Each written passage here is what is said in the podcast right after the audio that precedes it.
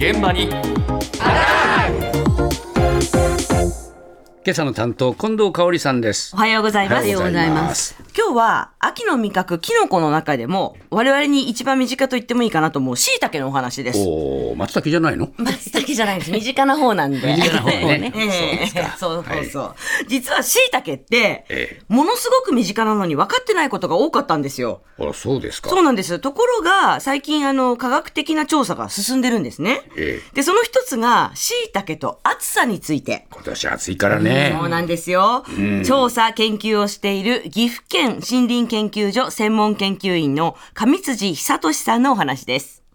夏場の高温障害って呼ばれる発生量が落ちるような現象がありまして、それにつきましては、あの、科学的にははっきりこの温度が発生量に影響したとか分かっていなくて、経験上、夏場が暑い年は発生量が少ないっていうような理解されているようなところがあります。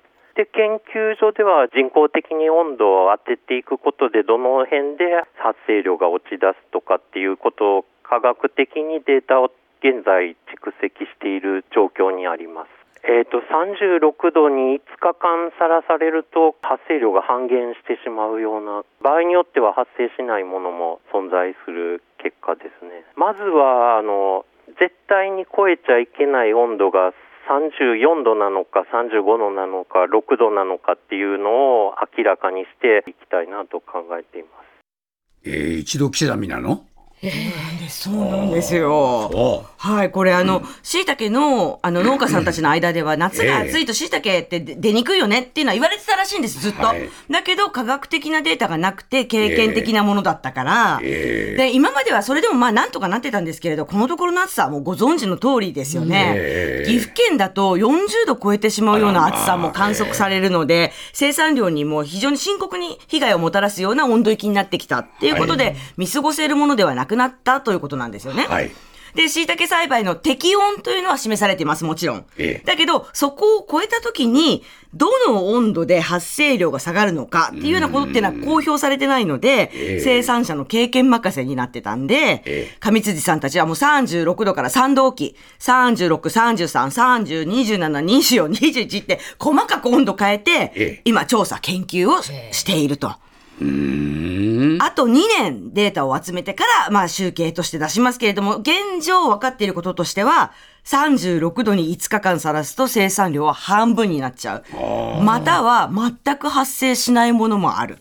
これはもう現実に出てきてはい。るわけね、というデータが今のところは出ています。そうあ36度はい。だけど36度ってそんなに珍しくないじゃないですか、今。もうな。そうだからこのデータは非常に重要になるということで、まああと2年残ってるデータをね、集めをやって、どういう結果になるかと。そうですか。ああいうことで科学的な分析が、まあ、待たれるということなんですけれども、さらにもう一つ、椎茸の科学なんですけれど、はあ。続いては椎茸と振動について、揺らすということですね。振動。森林総合研究所東北支所チーム長の高梨拓馬さんのお話です。椎茸において菌糸の成長及びキノコの発生が特定の振動によって促進されることを世界で初めて明らかにしましたそうですね振動と振動を与えてないという結果では、まあ、大きな差ということになります何倍とまではいかないんですが、えー例えばそのあの菌糸というものですと、まあ、統計的に優位に、えーまあ、大きく面積が広くなったより成長が早くなったということが示されました。また振動を与えた菌床では子実体というそのキノコそのものがですね、まあ、増えていくという効果が実験的に示されたと結論をしています。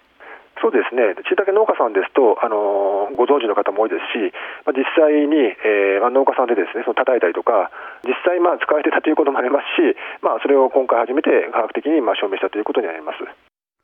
振動を何与えるとはいよく育つの、そうなんです。自信がいいの？え、え自信強すぎます。自信じゃ強す自信は強すぎます。う だけどこれもまたさっきの暑さと一緒で、ええ生産者の方々は慣習的に原木や菌床を叩いて、こう、叩いて育ててる人もいたです。でいや、いたんですけど、これ世界で初めて科学的に証明されました。はい。合ってましたよってことなんですけれど、ええ禁止には 1000Hz の振動を一定間隔で数時間、ああ数日間与えると面積が広くなった。つまり禁止が早く成長した。また、椎茸を生やす菌床に 800Hz の振動を与えると、発生した椎茸の数と重さが増える傾向にありました。で、これ、振動を与えるやような機械が必要になってくるわけ、よくわかりましたね。そうでしょうそう手で叩くわけにいかないんだよな そうそう。なんで振動を与えたら早く大きくなるかは未だ分かってないんですよ、実は。なんでかは分かんないんですけど、結果が出たので、現在企業と連携して揺らしながら椎茸を育てる機械の開発はもう始まっています。ああそすごいんです。うえだけどさらにもう一つ、振動にはすごい力があるんです。再び高梨さんのお話です。振動は害虫の対策にも効果があります。えーこの害虫ですが、えーまあ、成虫はいわゆるハエの仲間なんですけど、まあ、幼虫がまあ宇治状のもので、えーこれがまあ菌床や、まあ、その他キノコの栽培施設の内部で育っています。でこの幼虫の成長が遅れることによってまた、えー例えば幼虫がからさなぎ成虫というふうに変わるんですけど、えーその変態の成功率というものが減少することで、えー害虫の発生数が減るということが実験的に分かっています。あハエがですねやはりあの菌床に卵を産んだりまた移動するということでハエの駆除というものが大事なんですけども、まあ、その一方キノコを直接食べるものははキノコバエの幼虫になります、まあ、ですので、えーまあ、幼虫も成虫も、まあ、両方ともまあ重要な害虫ですので両方に効果あるものが良いということでえー例えば成虫においても振動によってですね卵を産まなくなるということも示されつつあるので、まあ、そのようなことで、振動の、害虫防除というものを効果を上げていこうというふうに研究を進めています。ああ振動があると卵の産み産み方が減っちゃうの。いろいろなんですよ、これね。